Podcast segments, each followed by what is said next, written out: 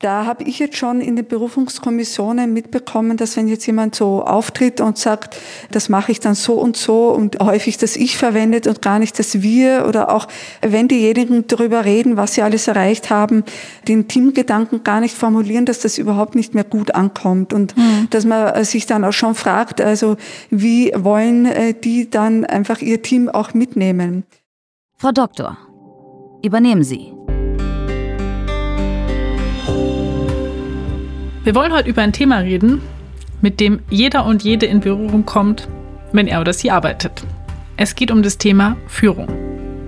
Entweder führt man, man träumt davon, irgendwann zu führen, oder man wird geführt und muss sich mit dem Führungsstil des jeweiligen Vorgesetzten oder der jeweiligen Vorgesetzten auseinandersetzen.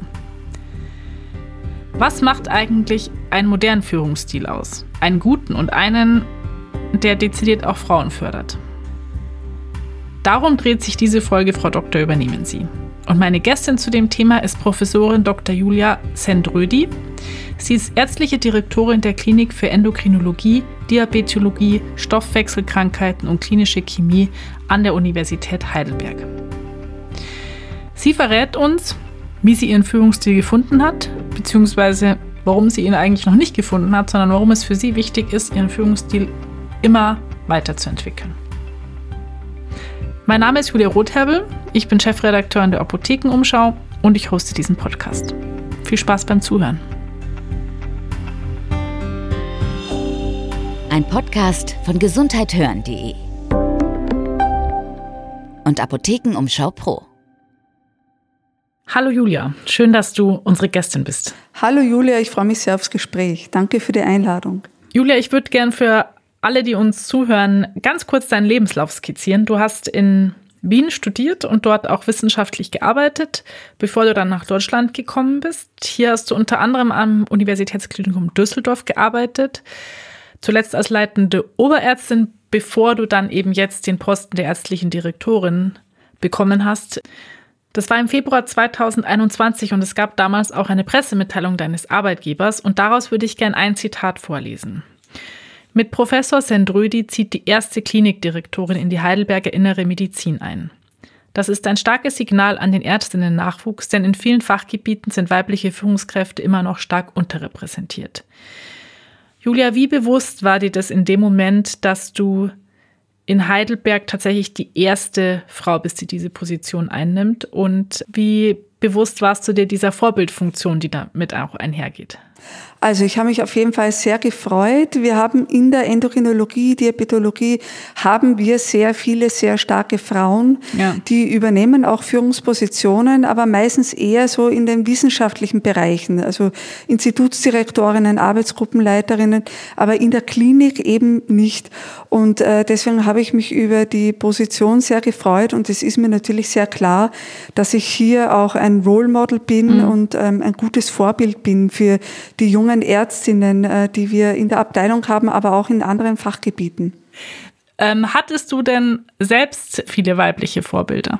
Ich hatte immer viele weibliche Vorbilder, das kann man echt so sagen. Also meine allererste Stelle nach dem Studium, das war in der Pharmakologie in Wien. Und da gab es auch schon Professorinnen und es gab natürlich auch Professoren, die damals auch auf Frauenförderung äh, großen Wert gelegt haben. Mhm. Rückblickend erkenne ich darin sogar ein Muster, dass ich äh, vielleicht sogar immer Ausschau gehalten habe nach ähm, Führungspersönlichkeiten, die besonderen Wert darauf gelegt haben, Frauen zu fördern mhm. und äh, habe das auch immer genutzt, die Gelegenheit, die als Mentoren und Mentorinnen dann auch im Gespräch zu haben. So ist es dann auch, dass sich das entwickelt, dass dann so ein äh, Gespräch dazu führt, dass einem andere Mentoren, Mentorinnen genannt werden, die da auch fördernd sind und man sich dann so ein Netzwerk aufbaut. Also das war, weiß nicht, das war ein Gespräch, halbe Stunde und das war wichtig für mich, das äh, werde ich nie vergessen mhm. und das weiß ich auch jetzt in meiner Rolle, dass manchmal ein solches Gespräch und, und Aussagen, die ich treffe, die dann persönlich gerichtet sind an jemanden, der gerade äh, in der Orientierungsphase ist, dass das extrem wichtige Aussagen sind, die vielleicht den Horizont erweitern oder auch einengen können. Ja, einfach so ein mhm. Nebensatz, der fällt, der kann da manches einengen. Also ich weiß noch, jemand sagte mal zu mir, als ich ganz jung war, mach dir keine Sorgen über einen etwaigen Auslandsaufenthalt. Die Frauen kommen eh nicht zurück, weil die verlieben sich gegen Kinder und bleiben dann dort. Und oh, schön. Äh, das, ja, das war nicht mal bös gemeint, ja. ja. Das war auch jemand, der eigentlich Frauen gefördert hat. Aber äh, das irritiert dann schon. Hm. Ähm, aber manchmal fördert es ja auch, dass man sich denkt, na, dann erst recht, dann erst recht überlege ich mir, wie ich zurückkomme. Hm. Wie hast du denn deinen eigenen Führungsstil gefunden? Wie war dein Weg dorthin? Ich glaube, Führungsstil entwickelt sich immer weiter. Schon allein deswegen, weil sich die Einstellung der Mitarbeiter und Mitarbeiterinnen ja auch ändert und die Lebensbedingungen, äh, die Anforderungen ändern sich, die Berufsbilder ändern sich. Das heißt, ich glaube, mein Führungsstil wird sich bis zum Schluss auch immer äh, weiterentwickeln. Mhm. Ähm, aber es startet natürlich, wie soll ich sagen, wahrscheinlich schon im Studium, wo man Professoren und Professorinnen beobachtet. Aber spätestens, wenn man eben selbst im Berufsleben ist und dann eben merkt, wie ist die Interaktion unter den Kollegen, den Kolleginnen, den Mitarbeitern, wie wird das bewertet, wie wir miteinander umgehen und wie geht jemand mit mir und mit den anderen um. Und das war bei mir schon so, dass ich das immer genau beobachtet habe und mir überlegt habe, was daran finde ich gut, was daran stört mich selber und mir immer vorgenommen habe, ich werde mir das alles merken und ich versuche weiterhin die Perspektive der Mitarbeiter mit einzubeziehen. Und jetzt sitze ich ja selber in Berufungskommissionen und äh, stelle fest, wie stark jemand in der Präsentation, wie er oder sie sich präsentiert, wie da schon versucht wird abzuleiten, wie wird er mit seinen Mitarbeitern umgehen. Okay. Ähm, und ist das das, was wir hier an unserer Universität wollen? Ähm, wird das gut sein für unsere Mitarbeiter und wird es die exzellenten Bewerber, die wir eigentlich hier haben wollen, wird es die anziehen und auch bei uns halten? Also da, mhm. da hat sich, glaube ich, sehr, sehr viel geändert und da weiß ich gar nicht, ob man so sehr den weiblichen und den männlichen Führungsstil vergleichen muss, weil sich ähm, da schon ein moderner Führungsstil umsetzt. Also das finde ich sehr gut, diese Entwicklung zu beobachten.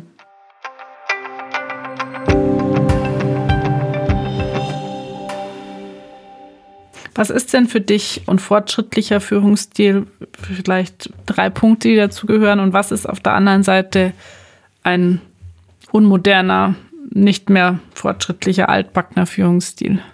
Was ich auf jeden Fall wichtig finde, ist, dass man die Führung auf eine Art als bedingungslose Führung versteht. Also, mhm. dass man sagt, ähm, ich habe jetzt nicht ein Bild von der Mitarbeiterin, vom Mitarbeiter, wo ich mir denke, da muss ich sie hinbringen, die muss jetzt unbedingt eben diese typische akademische Karriere bis hin zur Professorin durchschreiten.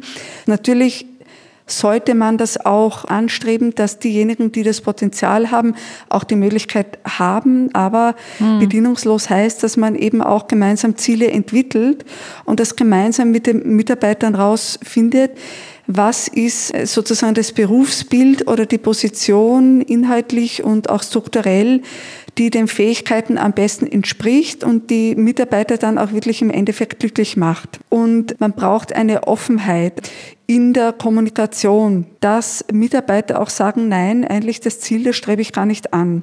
Mhm. Oder äh, zu sagen, äh, das ist mir jetzt zu viel. Da muss ich darauf vertrauen können, dass ich auch die Offenheit habe, dass mir dann jemand äh, sagt, ich gehe den Weg jetzt da nicht weiter oder würde es gern anders machen.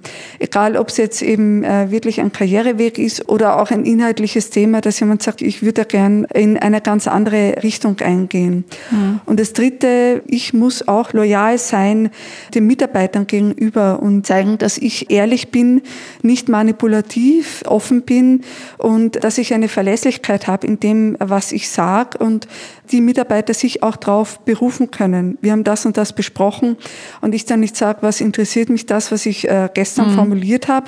Heute ist es anders. Also diese Loyalität, die muss ich über wahrscheinlich Jahre auch aufbauen. Die muss man manchmal voraussetzen, aber wie gesagt auch in beide Richtungen und ja. die kann nicht unidirektional sein, dass ich die einfordere, aber nicht zurückgebe. Willst du noch zwei Punkte sagen, die für dich einen altbackenen Führungsstil ausmachen? Naja, ich meine, ähm, das sind schon sehr äh, direktive Arten, Ziele umzusetzen. Mhm. Es ist mittlerweile schon so, dass man sich einfach gemeinsam Lösungswege überlegt und die abwägt da in Diskussion geht mit dem mhm. Leitungsteam, aber auch die Mitarbeiter, die jetzt nicht direkt im Leitungsteam sitzen, äh, zu Wort kommen lässt und das auch direkt aufnimmt in die Diskussion. Da habe ich jetzt schon in den Berufungskommissionen mitbekommen, dass wenn jetzt jemand so auftritt und sagt, das mache ich dann so und so und häufig das Ich verwendet und gar nicht das Wir oder auch äh, wenn diejenigen darüber reden, was sie alles erreicht haben, den Teamgedanken gar nicht formulieren, dass das überhaupt nicht mehr gut ankommt und mhm. dass man sich dann auch schon fragt, also wie wollen äh, die dann einfach ihr Team auch mitnehmen? Ähm, Julia, du hast ja gerade selber schon gesagt, dass du deinen Führungsstil auch beständig äh, weiterentwickelst. Ein Punkt, den mir meine Redakteurin Anja aus dem Vorgespräch erzählt hat und den ich ziemlich spannend fand, war, dass die Tatsache, dass Frauen weniger berücksichtigt werden, für dich eine Zeit lang nicht präsent war. Wann hat sich das denn geändert? Für mich war es, glaube ich, deswegen nicht präsent, weil ich wahrscheinlich irgendwie auch intuitiv, so wie ich es vorhin erwähnt habe, mir immer auch ein Umfeld gesucht habe, das dezidiert Frauenförderung hm. sich auf die Fahne geschrieben hat. Ja, das war bei mir halt zum Glück auch im Elternhaus schon so und wahrgenommen habe ich es dann erst so richtig, als ich dann wirklich weiter oben in der Führungsebene war, so zum Beispiel als stellvertretende Klinikdirektorin, wenn man sich dann umsieht und sieht, da sitzen eigentlich hauptsächlich Männer, dann ist es natürlich augenscheinlich. Oder hm. wenn man dann eben Frauen selber fördert und sich dann ganz automatisch denkt, na ja, die hat jetzt die und die Position inne, da geht sie ja jetzt in Richtung auf die Bewerbung einer Professur und dann brechen doch viele Frauen weg, weil mhm. die für sich halt zum Beispiel die gläserne Decke sehen und man sich dann schon Gedanken macht, warum, warum war ich jetzt als Mentorin nicht gut genug, dass sie dann diesen Weg dann doch in Betracht zieht und äh, wo ich dann für mich beschlossen habe, na gut, das war vielleicht dann auch gar nicht ihr Ziel, sondern von mir übergestülpt. Mhm. Das sind dann schon so Situationen, wo man dann sieht, es gibt die gläserne Decke doch. Jetzt natürlich in meiner Situation ist es äh, schon auch so, dass ich in den Berufungskommissionen sehe, es bewerben sich einfach sehr viel weniger Frauen. Ja. Was würdest du als Grund dafür sehen? Vielleicht äh, wirklich eine Scheu, also ein Mangel an Vorbildern. Ähm, also ich glaube, das wird sich schon ändern. Es sind jetzt mehr Vorbilder da und wir schließen uns auch zusammen und es gibt äh, mehr Mentoring-Programme, äh, die junge Frauen fördern. Aber noch ist es, glaube ich, ein bisschen zu wenig. Das, mhm. Äh, das ist sicher ein Punkt. Und es müssen sich beide Rollenbilder ändern, damit es dann insgesamt anders wird. Und allein mhm. dadurch, dass jetzt mehr Frauen nachkommen, ist der Druck da, zum Glück.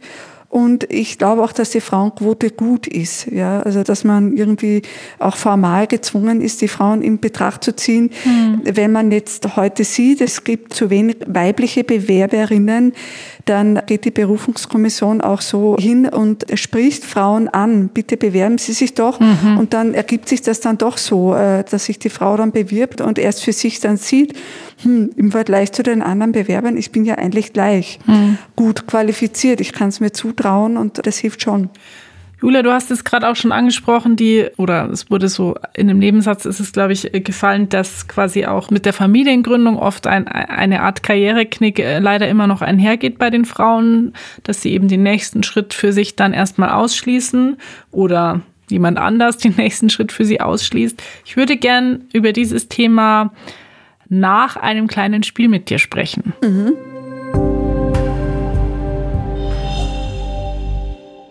Wir spielen in diesem Podcast immer ein Spiel. Dazu hole ich kurz die Anja zu uns, die diesen Podcast als Redakteurin betreut. Hi Anja. Genau. Hallo, hallo ihr zwei Julias. hallo. Genau, wir machen hier einen kurzen Zwischenbreak zum äh, Ausschütteln für alle Zuhörerinnen und Zuhörer, die das erste Mal hier beim Podcast dabei sind. Ich habe für jeden von euch Sätze rausgesucht beziehungsweise Satzanfänge und ihr dürft vervollständigen mit einer ganz spontanen Antwort. Und bei uns fängt die Gästin an. Und damit es nicht zu Verwirrung kommt, habe ich mir überlegt, wir haben eine Gästin Julia und einen Host Julia. genau. Habt ihr sonst noch Fragen oder darf ich starten? Du darfst starten. Leg los. Okay, dann darf die Gästin Julia loslegen mit In der Forschung zu arbeiten ist für mich Inspirierend. Insbesondere, weil in der, in der Klinik hat man kurzfristig einfach immer wieder Erfolgserlebnisse. Man geht glücklich am Abend nach Hause, man hat was geleistet. In der Forschung hat man das oft nicht, aber man hat schon äh, so Visionen, Ideen, die man einfach so entwickelt, ähm, aus der Fantasie heraus, die man dann auf lange Sicht umsetzen kann und äh, wo man wirklich Träume verwirklichen kann. Ach, das ist eine super schöne Antwort. Julia, Host, Host Julia. mein Netzwerk. Oh, mein Netzwerk ähm, wird äh, stetig ausgebaut. Also ich glaube, das ist was, ähm, das darf man wirklich nicht unterschätzen, wie wichtig in der heutigen Berufswelt Netzwerken ist. Mhm. Haben wir auch schon ein paar Folgen gehört. Ich glaube ja. auch, genau in dem Gespräch hatten wir das ja auch kurz angeschnitten.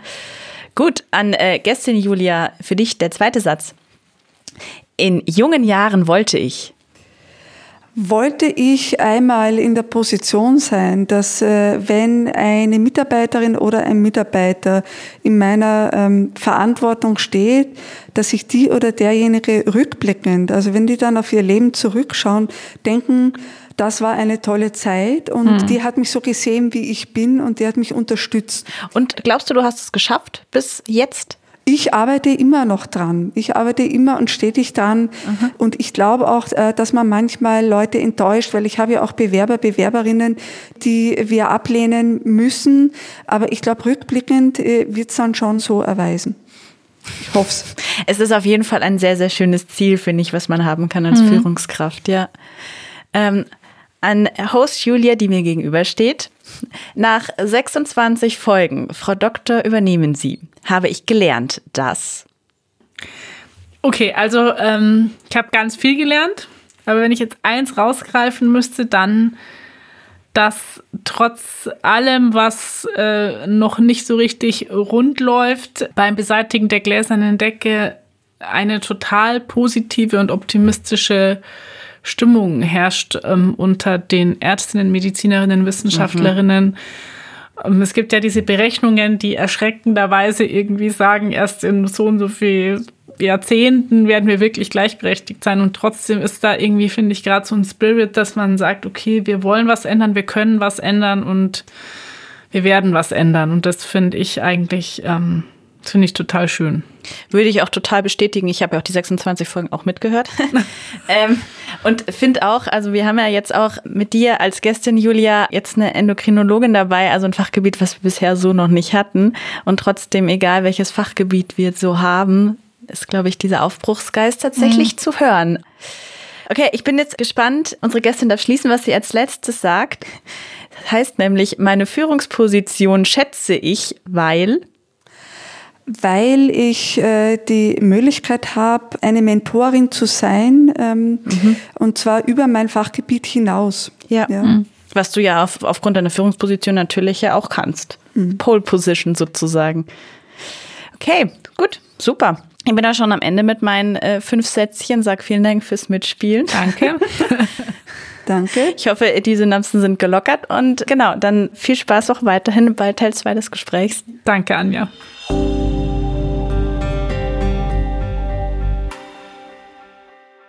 Genau, Julia, ich hatte ja schon angekündigt, dass ich gerne zum Thema Vereinbarkeit kommen würde. Du bist ähm, Mutter von Zwillingen. Also dieses Mama-Werden hat dich jetzt so auf den ersten Blick zumindest tatsächlich ausgebremst äh, in deiner Karriere, weil man dir damals gesagt hat, in Teilzeit ist eine Oberarztstelle nicht möglich. Ich würde gerne von dir mal wissen, in welchem Kontext du das erfahren hast. Hat man dir das tatsächlich in so einem Personalgespräch auf den Kopf zugesagt oder wie, wie hast du das erfahren? ähm, naja, ausgebremst, rückblickend, äh, weiß ich gar nicht, äh, ob man wirklich dann diese Zeit abziehen kann, mhm. weil im Endeffekt ging es ja dann doch sehr schnell weiter. Ja. ja. Aber in der Sekunde ähm, hat man sich schon gedacht, hm, okay, ja, dann entscheide ich mich halt jetzt für die Kinder erstmal und dann werden wir halt sehen, wie es weitergeht. weitergeht. Ich weiß auch nicht, ob das vielleicht in der Personalabteilung ob das tatsächlich wirklich irgendwo niedergeschrieben ist oder ob die Person ähm, das einfach so vor sich hingesagt hat. Aber es war sozusagen eine Meldung aus der Abteilung, die das mal so formuliert hat, wo man schon die Möglichkeit natürlich gehabt hätte, nachzuhaken und das dann trotzdem auf Biegen und Brechen äh, durchzusetzen. Aber ich habe mich damals eben mit meinem Mentor entschieden, dass wir dann einfach eine Phase nochmal einlegen, wo ich rein wissenschaftlich tätig bin und dass ich danach eben ein Modell wähle, wo ich selber entscheiden kann, wie schnell ich wieder in die Klinik einsteige. Und nachdem ich einfach die Jahre davor auch immer wechselnde Arbeitszeitmodelle hatte, also wie viel Prozent ich in der Wissenschaft war mhm. und wie viel Prozent ich in der Klinik war, war das dann auch kein Problem. Also du hast das Beste aus der Situation damals sicher gemacht. Hat es dich denn nicht trotzdem geärgert? In dem Moment hat es mich geärgert, aber ich habe eben äh, so ein Mentorensystem, wo ich das gut besprechen konnte. Also gesagt habe, gut, was machen wir draus? Ist das ein Problem? Und dann für mich festgestellt habe, eigentlich kommt man da ganz gut drüber. Ja, mhm. habe dann eben für mich beschlossen, dass ich sechs Monate wirklich unterbreche war dann schon erreichbar für meine Arbeitsgruppe und habe dann sozusagen aus dem Homeoffice ähm, mhm. da weiter Kontakt gehalten und habe mich dann entschlossen, nach sechs Monaten zu 50 Prozent wieder einzusteigen, das dann nach einem halben Jahr auf 75 gesteigert und ich glaube nach zwei Jahren war ich irgendwie bei 90 und dann 100 Prozent, wobei ich auch bei anderen die Erziehungszeit äh, nehmen, mitbekommt, dass man meistens weniger Prozent angibt, als man wirklich macht. Irgendwie so mhm. das Gefühl hat, man muss weniger angeben, um diese Prozentzahl dann auch wirklich auszufüllen und wirklich zu schaffen und das eigentlich dann so immer so ein bisschen mehr als ausschöpft, um da auf der sicheren Seite zu sein und um über den Vorwurf erhaben zu sein, dass man da eigentlich weniger macht, als man machen sollte. Wie viel Prozent muss man denn deiner Meinung nach arbeiten, um eine Oberarztstelle ausfüllen zu können? Also ich habe ja junge Oberärzte und Ärztinnen und ich würde denen durchaus zugestehen, dass die eine Zeit lang dann auch reduzieren auf 50 Prozent mhm. und dass man dann sagt, ich übernehme die und die Funktion. Man muss sich dann halt sehr gut überlegen, was delegiert man an wen. Und ich glaube, äh, da ist mittlerweile eine große Flexibilität da. Mhm. Und da muss das Vertrauen da sein, dass man da einfach miteinander bespricht, in welche Richtung soll es gehen, dass sich das dann in dieser Zeit weiterentwickelt. Und es gibt natürlich auch jüngeren Kollegen oder aufstrebenden Kollegen die Möglichkeit, mal in so eine Führungsposition auch reinzuschnuppern und die auch auf Zeit einmal zu versuchen. Mhm. Arbeitsmodelle gibt es ja mittlerweile genug. Julia, du hast jetzt in diesem ganzen Gespräch ganz viele tolle Tipps, so habe ich das zumindest empfunden, für Ärztinnen gegeben, die jetzt gerade so am Anfang stehen oder in so einer Orientierungsphase sind. Ich würde dich gern zum Abschluss fragen, was würdest du nicht mehr so machen, wie du es gemacht hast? Also was ist in Anführungszeichen Fehler oder, oder ein Schritt, wo du sagst, davon würde ich abraten? Also vielleicht diese Offenheit, auf die ich mittlerweile großen Wert lege, die habe ich mir selber oft nicht zugetraut. Mhm. Das würde ich vielleicht rückblickend anders machen, dass ich etwas früher anspreche. Mhm. Ich war eigentlich nie konfliktscheu, aber manches habe ich eher so eine Weile für mich behalten und habe dann mir gedacht, na gut, das gibt die Situation jetzt nicht her. Das würde ich wahrscheinlich schon anders machen. Julia, ich äh, sage vielen, vielen Dank für das tolle Gespräch. Freut mich. Danke, dass du unsere Gästin warst. Danke auch. Zum Schluss würde ich eure Aufmerksamkeit gerne nutzen, um Werbung in eigener Sache zu machen. Denn gesundheithören.de, das Podcast-Angebot der Apothekenumschau, hat ein neues Baby. Es heißt The Sex Gap und ist ein Podcast, der sich mit Gendermedizin beschäftigt. Und ich würde euch gerne jede einzelne Folge davon ans Herz legen, weil es ein verdammt wichtiges Thema ist und ein, wie ich finde, verdammt guter Podcast. Die Folgen findet ihr, wie auch die Folgen von Frau Doktor übernehmen Sie, auf gesundheithören.de. Und äh, zu meinem Podcast, also zu dem, den ihr gerade gehört habt, noch eine kurze Info. Wir verabschieden uns in eine kleine Weihnachts-Winter-Ferienpause. Unsere nächste Folge erscheint am 9. Januar. Wir freuen uns, wenn ihr reinhört. Ein Podcast von gesundheithören.de und Apothekenumschau Pro.